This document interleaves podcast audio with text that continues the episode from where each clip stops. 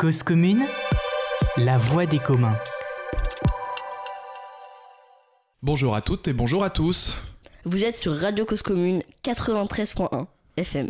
Et vous écoutez La place aux gens, animée par Baptiste et Kéo. À qui donnons-nous la parole aujourd'hui, Kéo? Au personnel de la BNF, la célèbre Bibliothèque nationale de France, qui est en grève depuis le 4 mai dernier en raison d'une nouvelle politique de communication des documents mis en place par la direction.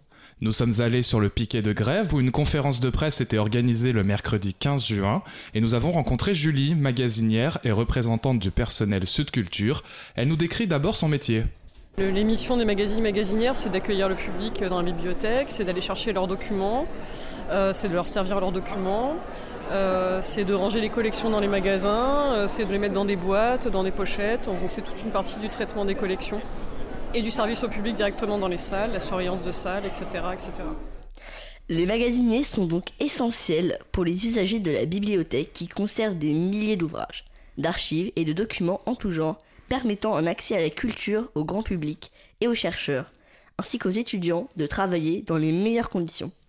Des conditions qui sont justement entravées par les réformes décidées par la directrice de l'établissement, Laurence Angèle. Oui, il y a une réorganisation euh, en cours de, la communication des, documents, des collections patrimoniales au public, euh, puisque jusqu'ici on communiquait en direct les documents à la demande en fonction des demandes des lecteurs et des lectrices. Et aujourd'hui, donc, on est passé à une communication en différé, c'est-à-dire qu'on ne communique plus directement les, documents des magasins, au public le matin. On le fait uniquement l'après-midi. Ça, c'est depuis le, le Covid, non? Alors, il y a eu plein de, d'aménagement euh, ni fait ni à faire pendant la période Covid avec des expérimentations effectivement qui finalement auront bien servi à la direction puisqu'elle a gardé une partie de cette expérimentation en instaurant la communication en différé, donc sans communication directe. Euh, le matin de ces documents. Et les conséquences, bah, c'est que le public n'a plus ses livres, euh, ne peut pas réserver ses livres en direct le matin. Et les conséquences pour nous personnels, c'est que tout le travail qu'on ne fait pas le matin, maintenant on le fait l'après-midi ce qui fait de fait euh, voilà, une concentration de la charge de travail sur un temps plus réduit, donc dégradation des conditions de travail, etc. etc. Imaginez un peu, vous êtes étudiant, vous avez besoin de consulter divers ouvrages pour approfondir vos cours, rédiger un devoir ou un mémoire. Vous êtes désormais obligé de réserver vos livres la veille de votre venue. Pour les commander directement sur place, ce sera seulement entre 13h30 et 17h. Une atteinte à la pensée, selon l'écrivain Éric Vulliard, présent en soutien des grévistes. Le problème est simple, c'est qu'au au fond, il y a quelque chose qu'on appelle la communication directe. La communication directe, c'est la possibilité, quand on arrive à la bibliothèque, de commander tout de suite un document et de l'obtenir, disons, une demi-heure, trois quarts d'heure plus tard. Et puis, c'est la possibilité de faire ça toute la journée, c'est-à-dire d'en obtenir d'autres. Or, justement, à l'inverse de ce qu'on nous dit aujourd'hui, on nous dit souvent que les, justement les jeunes lisent plus parce qu'ils savent plus se concentrer. Vous savez, on entend ça souvent, c'est une critique de la jeunesse récurrente. Or, je crois que c'est méconnaître ce qu'est la lecture. La lecture n'est pas du tout une activité concentrée. Ça n'est pas une activité linéaire. C'est l'inverse. C'est une activité où on, ne cesse, on ne cesse de faire des associations d'idées quand on lit. D'ailleurs, on a tous l'expérience, vous savez, de on lit puis on se rappelle plus de ce qu'on vient de dire. Alors on revient en arrière. Et si on se rappelle plus, c'est parce qu'on a associé, parce qu'on a eu d'autres idées, parce qu'en fait, on a pensé justement. Et donc, le, fait de ne pas pouvoir, de réduire la communication directe, c'est réduire la possibilité de penser puisque les digressions à la, Bibliothèque nationale, elles se traduisent par le fait qu'on ne pense pas simplement à autre chose, mais que tout à coup on peut commander un autre livre, se dire ah oui mais tiens, ça me fait penser à telle chose, je vais le commander, voilà. Et du coup, la chose arrive trois quarts d'heure plus tard, on la lit, elle donne elle-même d'autres idées, c'est comme ça que le savoir est produit, ou la pensée tout simplement, c'est dans un processus de, de dérive en fait. Ces changements ont été rejetés à l'unanimité par les syndicats de la BNF ainsi que les représentants des usagers dont la pétition contre la réforme a recueilli à ce jour plus de 16 000 signatures.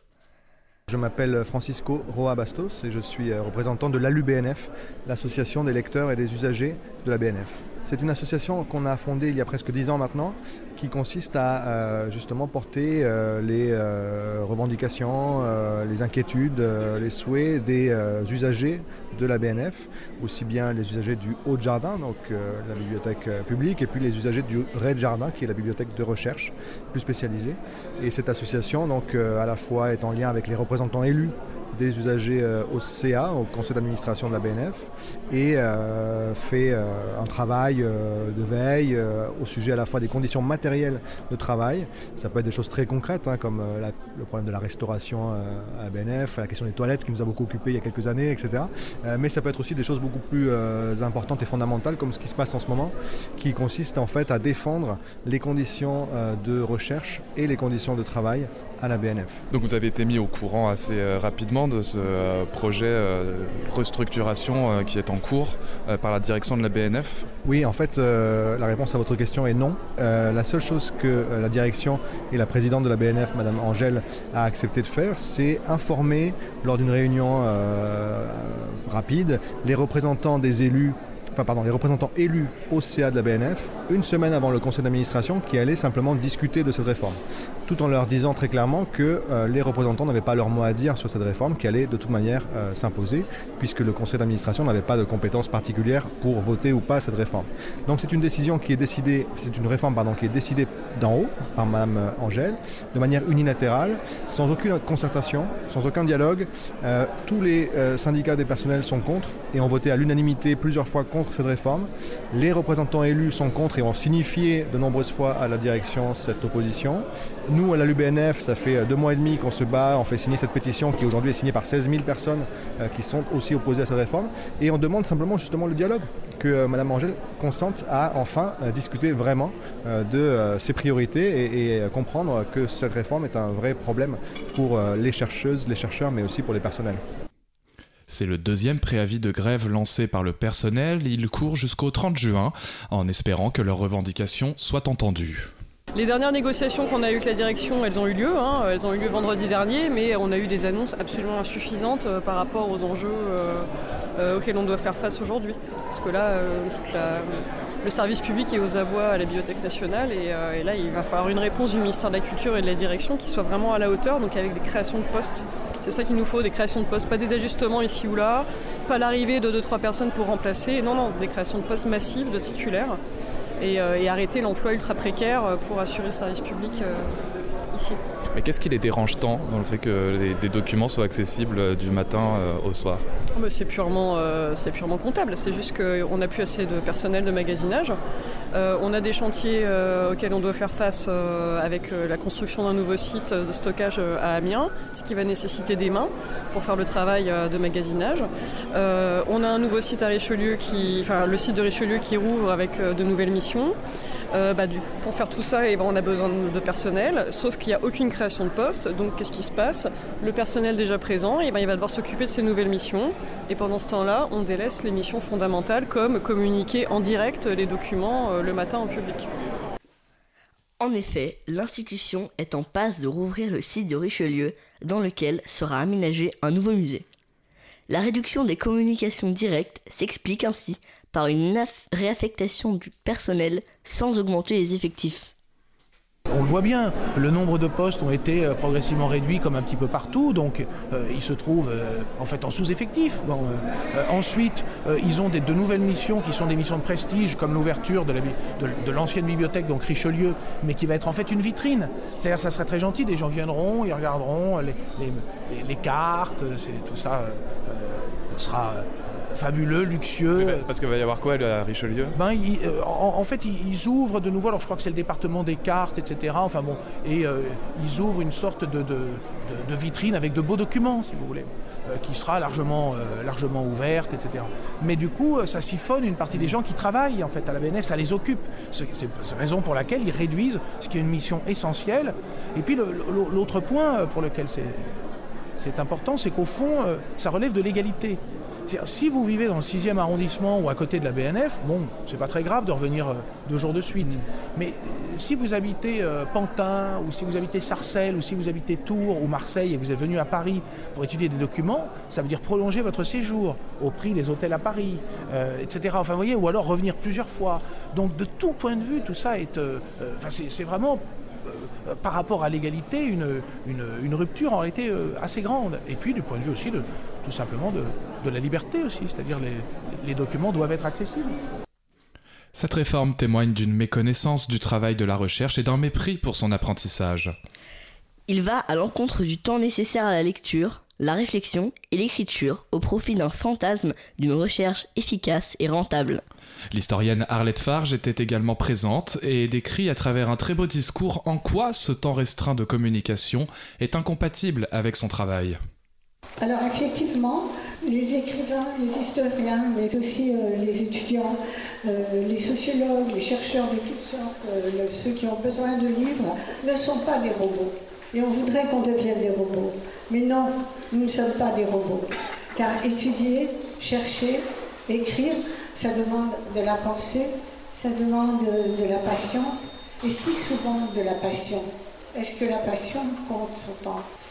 Cela prend du temps, beaucoup de temps, et ce temps-là est indispensable. En fait, il est le compagnon de celui qui travaille ou de celle qui travaille. Aller à la bibliothèque ou aller aux archives, c'est pour moi entreprendre un voyage. Un voyage qui n'est pas linéaire et souvent bousculé. La recherche et son plaisir, c'est aussi avoir une idée, au départ, quand même mieux avoir une idée, ou une hypothèse de travail donnée par un directeur de recherche, et puis c'est chercher à la vérifier, c'est accepter de marcher à l'aveugle à travers les livres et les, et les manuscrits. Et cette recherche à l'aveugle est très très créatrice. C'est un voyage en fait tourmenté, car c'est souvent qu'il faut faire des allers-retours, c'est souvent qu'on se rend compte qu'on a fait des erreurs, ces erreurs si souvent créatrices. S'apercevoir qu'en fait, il faut chercher ailleurs, dans d'autres livres. Et puis, le temps de la recherche, c'est celui de la pensée, donc de l'interrogation. De l'interrogation et aussi de la façon possible d'emprunter un chemin auquel on ne s'attendait pas. Quand on commence une recherche quand on commence à écrire un livre, on ne sait pas où on va. Et quand on arrive à la bibliothèque, voici le temps qui se découpe. Alors il faut déjà avoir la cote du livre, bon, demander le livre, euh, attendre le livre, le consulter, s'apercevoir très vite qu'il faut d'autres ouvrages pour continuer, ou bien qu'on s'est trompé, que ce n'est pas celui-là qui vous apportera de la justesse ne pas se tromper. Tous ces gestes, ne sont pas des échecs. Il ne faut jamais les prendre pour des échecs. Ils sont au contraire les grands formateurs de la pensée. Et en fait, aucun, aucun aller-retour n'est coupable. Alors c'est le temps qu'il nous faut, celui du calme, et aussi, et c'est si important, celui d'une communauté de chercheurs à côté de soi. Être dans une bibliothèque à côté des autres, même si on ne les connaît pas, c'est quelque chose qui, pour moi en tout cas, est très important, qui est aussi dans le cœur de mon travail. Euh, si vous nous retirez du temps, vous faites s'effondrer le temps de la passion, à découvrir des résultats, à enrichir un futur qui dévorera de nouvelles inclinaisons pour le temps à venir. Pour moi, pour moi vraiment, il s'agit d'une amputation de la culture, car elle, la culture, elle a besoin de tant de soins, elle a besoin de tant de temps. Je vous remercie.